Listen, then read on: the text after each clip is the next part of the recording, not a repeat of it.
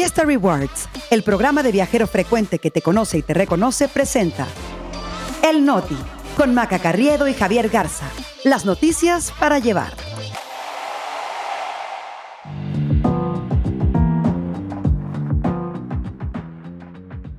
Es lunes 7 de agosto, yo soy Javier Garza. Yo soy Maca Carriedo, este es el Noti. Y nosotros aquí estamos. Arranca la escuelita de López Obrador. Encuentran el cuerpo de María Fernanda en Canal de Alemania. Los amarres ya se deben facturar. El Noti. Noticias para llevar. Maca Carriado, buen día. Es lunes y vaya que iniciamos la semana muy cargados de información, pero en 20 minutos van a quedar muy bien enterados. Así es, vamos arrancando, vamos arrancando. Recuerden que estamos en Spotify, en Apple Podcast, en Amazon Music, en Google Podcast, en Treble y en iHeartRadio. En todos queremos seguir en los primeros lugares. Entonces, Javi, les pedimos encarecidamente que nos den cinco estrellitas, que nos compartan con todo mundo, así con los de el grupo del kinder, con los de la tanda, con absolutamente todo mundo y que nos sigan. Y sobre todo también que corran la voz de que aquí es el lugar en donde no se van a ir con la finta de noticias falsas, de que dicen que o que cuentan esto otro. Aquí sí se van a enterar como de este tema, por ejemplo, Maca, porque estamos como en ambiente de regreso a clases y esta semana empieza una escuelita. Así es, y es que después de esta polémica sobre los libros de texto, pues el presidente digamos que tomó cartas en el asunto y a partir de hoy todos los niños que vemos la mañanera a la escuelita porque pues va a haber pues este espacio para explicar y aclarar dudas con respecto a los materiales que usarán las y los maestros en el siguiente ciclo escolar que inicia en tres semanas. El presidente López Obrador dijo que van a ser los miembros del Consejo Nacional de Humanidades, Ciencia y Tecnología los que van a explicar cómo se elaboraron los textos.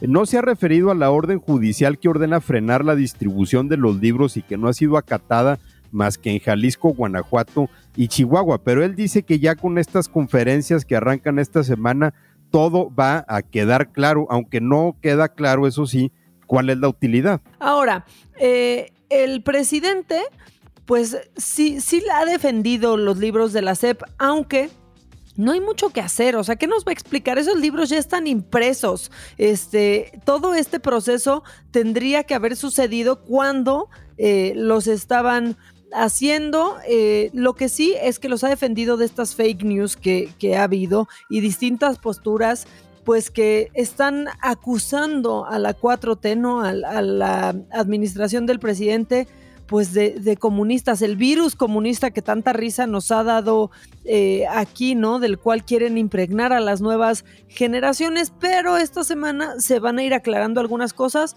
A diferencia de otras secciones en la mañanera, Javi, esta, la verdad, creo que en este momento sí es necesaria y es pertinente. Sobre todo para separar las cosas. O sea, sí es cierto que ha sido ridículo este espectro del comunismo, sobre todo que lo ha promovido TV Azteca, aunque en este caso pues habría que sospechar de alguna agenda que trae Ricardo Salinas Pliego, que esto sea más bien una especie de presión al gobierno porque tiene otros negocios que están en problemas. Entonces eso es eh, suficiente para descalificar mucha de la histeria que hemos visto en TV Azteca. También muchas fake news en torno a esto. Sin embargo, creo que también hay que separar las cosas y decir que los libros de texto sí tienen un problema de rigor. Eh, datos equivocados, faltas de ortografía, por ejemplo, pues que en esta revisión ojalá que todo esto salga a la luz, pero pues como tú dices, Maca, los libros ya están impresos, ni modo que, que ahora los vayan a retirar. ¿Qué nos van a querer demostrar? Que en efecto había un error geográfico entre Querétaro y Guanajuato, ¿no? Y ha pasado, a ver, ha pasado muchas veces. O sea, es un clásico, Javi. La verdad, tristemente en todas las administraciones ya tuvimos una mano de seis dedos. Pero qué bueno que se le está poniendo atención a esto y que se abra el tema. Ahora, lo importante también es eh, ser muy riguroso en lo que estamos compartiendo en redes sociales. Hemos visto circular muchísimos eh, fake news, eh, todas estas ilustraciones de eh, que si la marcha FIFI, que si las, las personas trans vale la pena y no hay que dejar de repetirlo, las verificaciones que ha hecho Animal Político creo que son las más rigurosas en torno a todo esto. Y antes de compartir las cosas en redes sociales, hay que darle una checadita en internet para ver si realmente es cierto. De esto va a haber materia seguramente esta semana, Maca, pero tenemos que pasar a otros temas. Desafortunadamente, casos muy dolorosos que vimos este fin de semana, entre ellos, quizá el que tuvo más prominencia, el de María Fernanda, la joven mexicana que llevaba dos semanas desaparecida en Alemania, donde residía, y la policía de Berlín informó el sábado que el cuerpo de la joven fue encontrado en el canal de Teltow, en la capital alemana. Tristísima noticia, Javi. Las autoridades lo que dijeron es que Mafi, como la llamaban sus amigos y todos sus seres queridos, pues se encontraba en un estado psicológico excepcional y que de momento no existe información para señalar a un tercero por la muerte de, de, ella. También la familia pues agradeció el apoyo de absolutamente todas las personas que pues se organizaron, que formaron brigadas de búsqueda y pidieron respeto para su privacidad. Qué triste historia, de verdad. Sí, un, caso que sin duda conmovió a muchísima gente, eh, porque pues desafortunadamente Maca Mexicanos no nada más desaparecen en México. Eh, también está el caso de, este, de esta otra persona, Carlos Tomás Aranda Burgoín, que desapareció hace un mes en la provincia de Columbia Británica, en Canadá. Es un joven originario de Oaxaca. Eh, José Aranda, hermano de Carlos, dijo que sus padres estuvieron en Canadá, pero que les fue negado el expediente de búsqueda y ahora la familia pues está pidiendo que el gobierno mexicano presione para hacerla más eficiente. Y es que, Javi, ¿cómo empiezas a.? No, lo, que hemos platicado tantas veces, ¿por dónde empiezas a buscar cuando alguien desaparece? ¿Quién se suma? ¿Quién te apoya? ¿Cómo te ayudan las autoridades cuando estás lejos de, de tu país? Eh, este caso también lo vamos a seguir de cerca. Y hay otro caso que no soltamos y que este fin de semana, pues por fin, por fin. Eh, pues digamos que tuvo no conclusión, ni justicia aún, pero sí se dio un paso importante. Hay actualización con este tema del joven que fue agredido en el subway en San Luis Potosí. Ya fue detenido Fernando Medina, alias el tiburón, que sale incluso ahí muy sonriente en la foto cuando lo detienen. Eh, Santiago fue el joven atacado.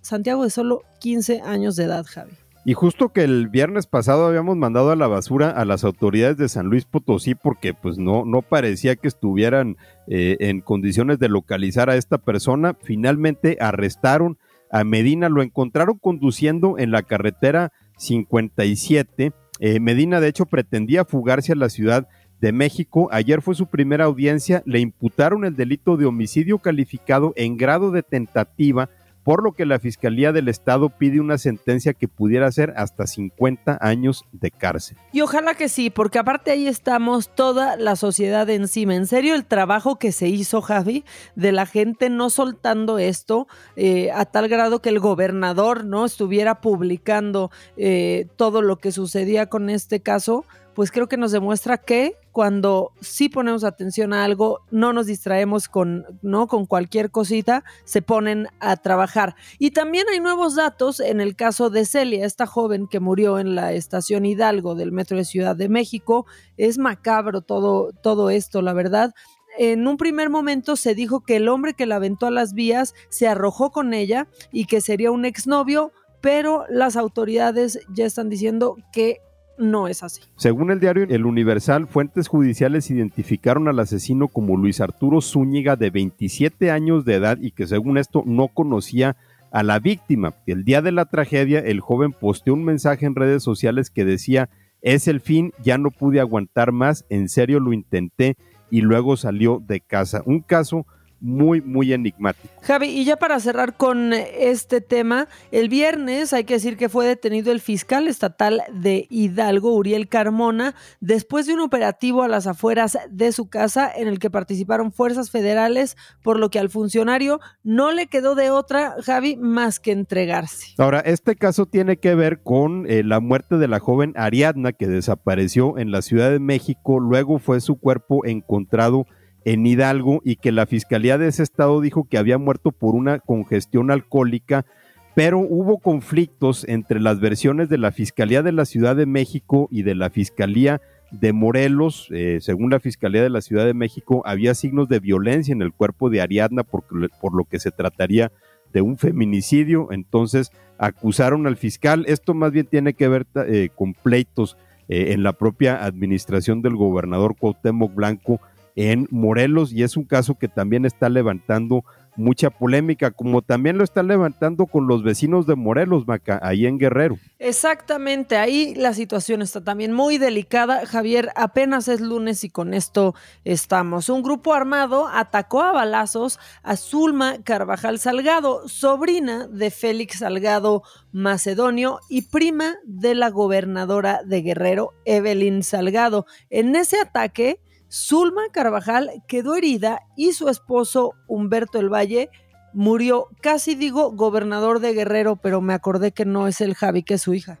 Pues sí, eh, de hecho no, queda claro en realidad ahorita quién está gobernando Guerrero. Lo hemos comentado a lo largo de la semana pasada, los problemas que han habido, los narcobloqueos en, en Acapulco, las rivalidades criminales en este caso que comentas, Maca, reportes de la prensa local indican que a eso de las 10 de la mañana de ayer domingo, Zulma y su esposo iban saliendo de su casa en Iguala para participar en un acto de proselitismo en favor de Claudia Chainbaum. Iban a estar pegando calcomanías en los coches. Eh, cuando estaban ya en su camioneta, llegó este grupo armado que empezó a disparar. Humberto fue el que más disparos recibió. Lo trasladaron a un hospital pero ahí falleció. Y este ataque obviamente pues levanta muchísimas dudas. Pues sí, levantan muchas dudas. Ella subió un, un video en donde pues acusa, ¿no? Directamente al alcalde de Iguala, a David Gama, eh, del PRI, en donde dice que pues la transformación sigue y que no van a parar. Lo acusa directamente. Muy rápido sale en un comunicado el alcalde a desmentir totalmente pues esta acusación y mientras tanto, mientras uno se pelea en el poder, un Estado está sufriendo, eh, Javi, este, pues por, ¿no? Por la enfermedad de poder que tienen otros. Esa es la realidad. Y a eso hay que añadirle también lo que reveló el periódico Reforma el viernes pasado, eh, básicamente el poder que tiene Rubén Hernández Fuentes, quien se ostenta como coordinador operativo de la gubernatura de Guerrero, pero que más bien se le ubica como pareja sentimental de la gobernadora Evelyn Salgado, eh, un reportaje detallando cómo él decide a quién se le dan contratos, eh, a quién se le asigna obra pública y también la relación que tenía familiar, era sobrino de José Guadalupe Fuentes Brito, el empresario que fue asesinado en la autopista del Sol también la semana pasada, eh, lo cual se inscribe, digamos, en una disputa por control criminal en el estado de Guerrero. Y si hablamos de disputas, Maca, también tenemos que hablar de esta, que le hemos estado dando mucho seguimiento, no nada más porque es noticiosa, sino también porque es muy divertida.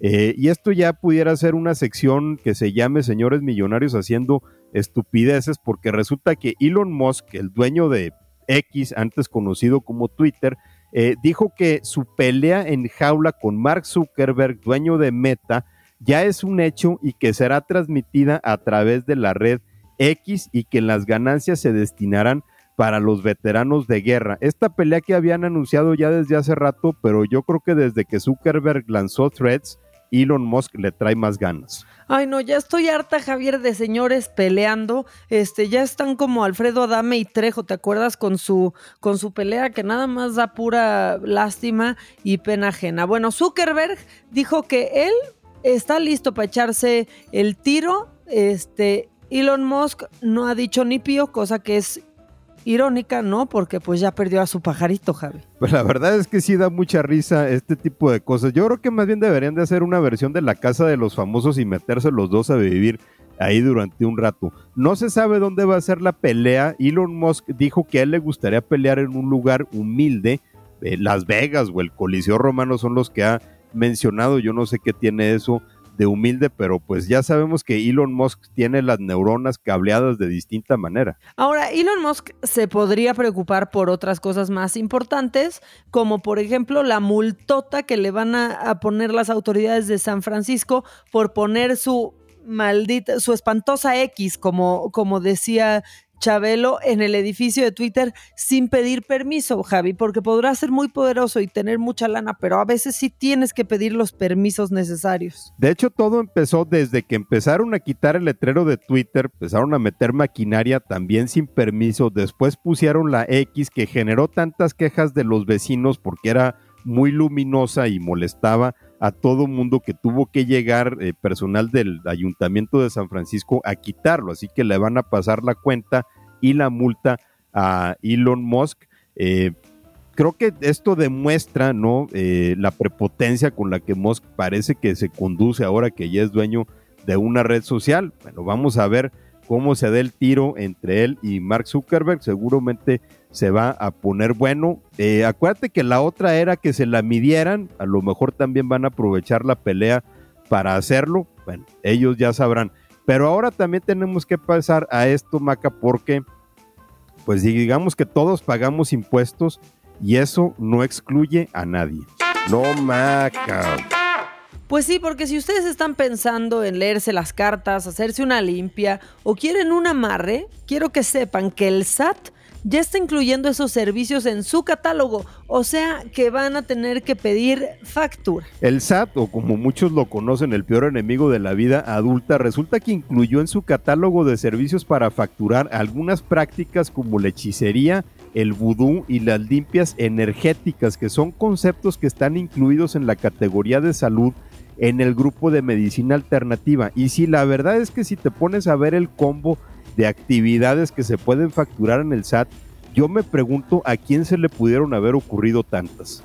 No sé, o sea, yo sí quiero saber quién dio esa, esa lista y a qué se dedica, ¿no? Aparte de eso, porque a ver, la hechicería, el vudú, limpias energéticas, esos conceptos ya están incluidos en la categoría de salud en el grupo de medicina alternativa, Javi. Entonces, Javi, digamos que tú puedes poner, ¿no? En tu declaración de impuestos, este, pues que te pasaron un huevo para limpiar. No, eso es que no sé cómo parecería.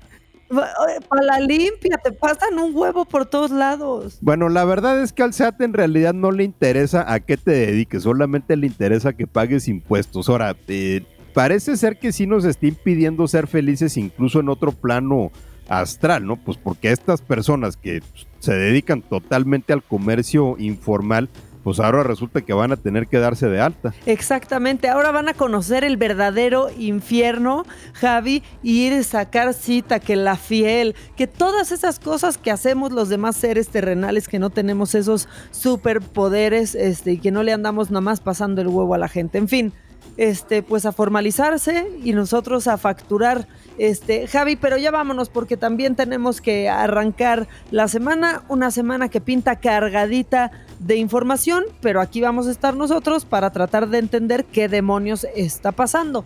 Si se quieren poner en contacto con nosotros, Recuerden usar el hashtag el noti para que los leamos y también pueden escribirle, pues no sé, mensajes de amor y de adoración a Javier Garza. Mientras no sean al buzón tributario, se los acepto en Twitter, en Instagram o en Threads. Ahí estamos como arroba Jagarza Ramos. Y a mí me encuentran en arroba maca-online. Que tengan un gran inicio de semana, sean felices y recuerden, si no quieren hacer enojar a su familia, no hablen ni de política, ni de religión, ni de la casa de los famosos, Javi, que ya detecté que se está enojando mucho la gente. Pues a darle, Javi, que esta semana no arranca solita, que tengan un gran inicio de semana. Nosotros aquí nos escuchamos mañana. Vive experiencias exclusivas en eventos, conciertos, obras de teatro y más, gracias a Fiesta Rewards Invita. Fiesta Rewards presentó El Noti con Maca Carriedo y Javier Garza. Noticias para llevar.